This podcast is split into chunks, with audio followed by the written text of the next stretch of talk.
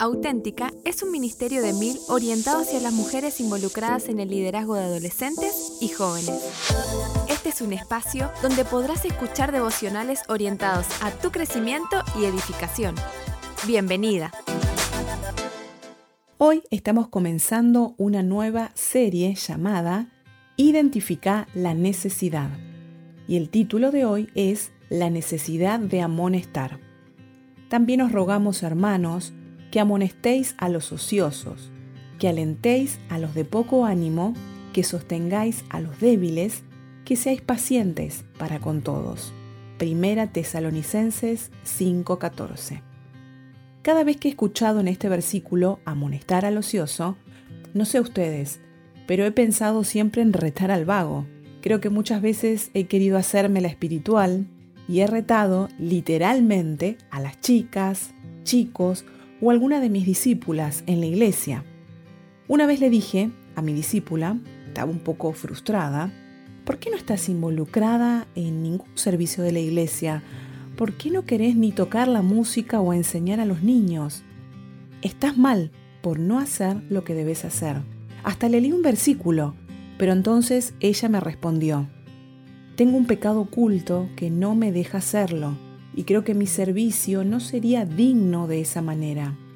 Obviamente mi mensaje cambió después de eso y dejé de lado versículos del servicio para hablar de confesión, pero ¿cuántas veces debí cometer este mismo error? Muchas veces las personas necesitan algo más y antes de retarlas o alguna otra cosa, debemos indagar sobre nuestro propio interés y corazón para animarlos y para ayudarles a crecer sin ser egoístas.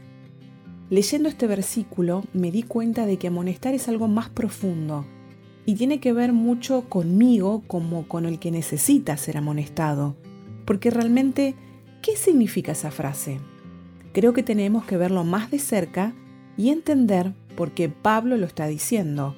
Nos asombraría todo lo que conlleva amonestar al ocioso. Leyendo sobre el contexto de los hermanos en Tesalónica, me di cuenta que no era una iglesia que hacía las cosas mal. Primera Tesalonicenses 1 del 1 al 10.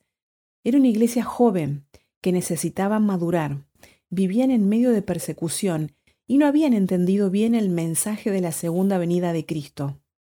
Por eso, ellos estaban ociosos, ya que creían que la venida de Cristo era inminente y pensaban disfrutar sus últimos días. Pero Pablo no busca aquí regañarles, sino más bien fortalecerlos y alentarlos en su fe y asegurarles que Cristo viene, pero que hay una manera de vivir hasta que venga, aún a pesar del sufrimiento que estaban pasando. Pablo quería darles esperanza. Y justamente en el capítulo 5, él quiere mostrarles de una manera práctica cómo deben vivir esperando al Señor. Entonces, conociendo el objetivo de Pablo de alentar y exhortar, y viendo la vida de los tesalonicenses, el significado de amonestar aquí debe ser uno más profundo que el de retar o regañar. Bueno, aquí están los conceptos que encontré que me gustaron. Amonestar tiene dos connotaciones en el griego original. Una es exhortar en las cosas que requieren advertencia y la otra es enseñar, impartiendo verdades positivas es hacer ver con paciencia y mucho amor comportamientos contrarios a la palabra de Dios, para corregirlos.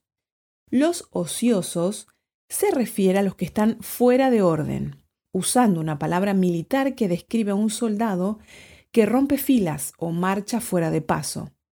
Esta es la persona obstinada que simplemente quiere mantener su propia opinión o preferencia. Estos deben ser amonestados. Otro concepto de ocioso puede ser indisciplinados, que no llevan el paso de los demás, sino que viven una vida a su propio ritmo y no el que marca la Biblia. En el capítulo 5, del 11 al 15, se está hablando acerca de las relaciones entre los hermanos de la Iglesia, de una manera práctica. Por eso se utilizan verbos en imperativo. Amonestéis, alentéis, animéis, sostengáis, esto significa que no es opcional y que es una actividad que todos debemos hacer.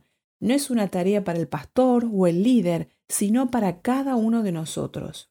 Pablo le dice a Timoteo, en 1 Timoteo 4:13, ocúpate.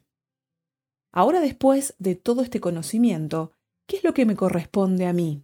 Redoble de tambores. Sí, la respuesta es ocuparme. Y para hacerlo debo estar preparada.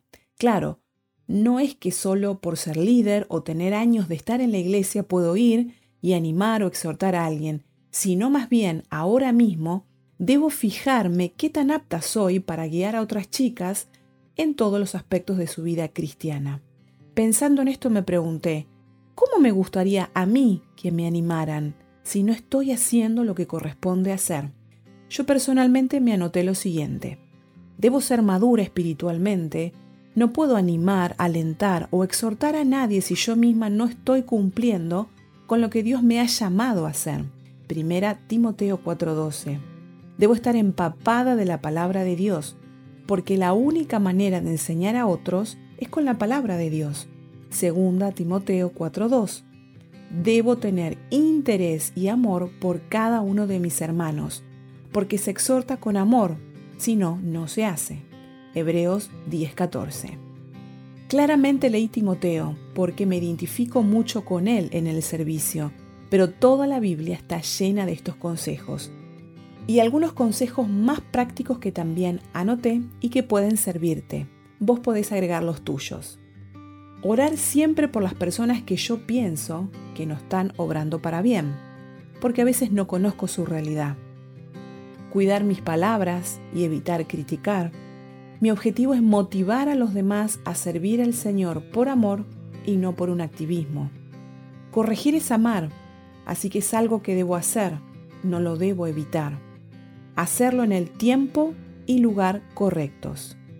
Por último, no caigamos en el error de pensar que somos mejores que otros, sino más bien veamos cada día nuestra vida frente al espejo de la palabra para saber en qué estoy siendo ociosa y cómo puedo crecer y ayudar a otros en el proceso.